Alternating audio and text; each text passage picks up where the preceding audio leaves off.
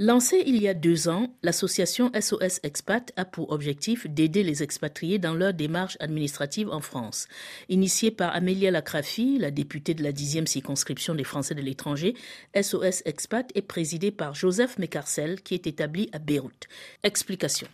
C'est une association qui a été pensée depuis quelques années et créée il y a plus d'un an et je préside cette association dont le but est d'aider les Français de l'étranger à pouvoir faire des démarches administratives en France. Vous savez, le problème que nous avons en tant que Français de l'étranger, c'est très souvent on nous demande des adresses en France. Ça, c'est la première action qu'on a fait déjà. Quand on est résident à l'étranger, tout le monde n'a pas la possibilité d'avoir un lieu de résidence ou une adresse à donner. Souvent, ça passe par les parents, les grands-parents, les cousins, etc. Mais c'est compliqué en tous les cas. Ce n'est jamais évident d'avoir sa domiciliation chez quelqu'un et que ce quelqu'un vous appelle pour vous dire vous avez reçu quelque chose, etc.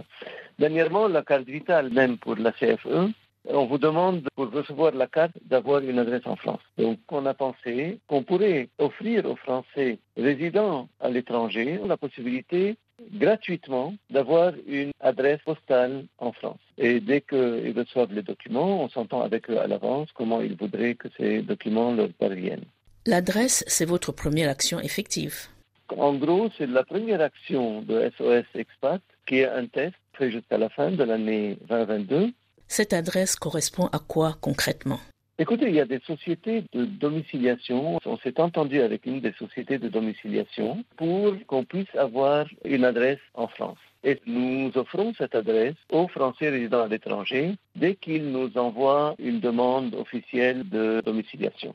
C'est nous qui réglons tous les frais et les Français de l'étranger, donc eux n'ont qu'à donner cette adresse aux administrations concernées. C'est essentiellement réservé aux administrations. Quels sont les autres services administratifs que vous proposez? Notre objectif est de servir les Français de l'étranger à plusieurs niveaux. On avait promis aux Français un guichet unique pour qu'ils puissent faire toutes leurs démarches administratives en France à partir de l'étranger. En attendant ce guichet unique, c'est justement les aider quand ils veulent revenir en France, quand ils ont besoin de services à partir de la France, qu'on puisse être le relais en France des Français de l'étranger. Donc euh, l'étape suivante sera vraiment de leur offrir autant que possible des services gratuits pour qu'ils puissent ne pas se sentir abandonnés comme certains nous le disent parfois. Comment vous procédez pour toucher les Français de l'étranger à travers le monde?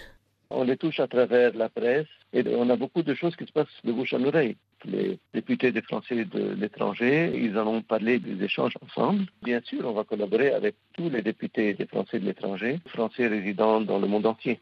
Pourquoi vous limitez aux démarches administratives? Parce que nous ne pouvons pas nous substituer à l'État dans l'absolu. On est une association très limitée dans le budget et dans le personnel. Donc euh, on ne peut pas vraiment se substituer à l'État ou au consulat qui font un travail merveilleux. On a souvent des problèmes aussi de comptes bancaires qui sont fermés. On a ouvert beaucoup de comptes euh, qui étaient fermés. On a fait le droit au compte. Donc SOS est là pour faire le lien, si vous voulez. Et beaucoup de choses sont faites directement par la députée. Et les Français qui souhaitent adhérer euh, On a un mail. Je rappelle ce mail mfe.mfe.paris. MFE comme Maison des Français de l'étranger. Ils nous contactent via ce mail et on envoie les liens nécessaires. Le message qu'on voudrait faire passer, c'est que les Français nous écrivent pour nous dire quels sont les besoins qu'ils ont à partir de la France. Donc, on est ouvert à tout dialogue, à toute proposition que les Français voudraient nous faire concernant leur bien-être. Des besoins purement administratifs. Oui, oui, c'est une association qui vient d'être créée. On commence par un ou deux projets, puis après, s'il faut élargir le champ, on le fera.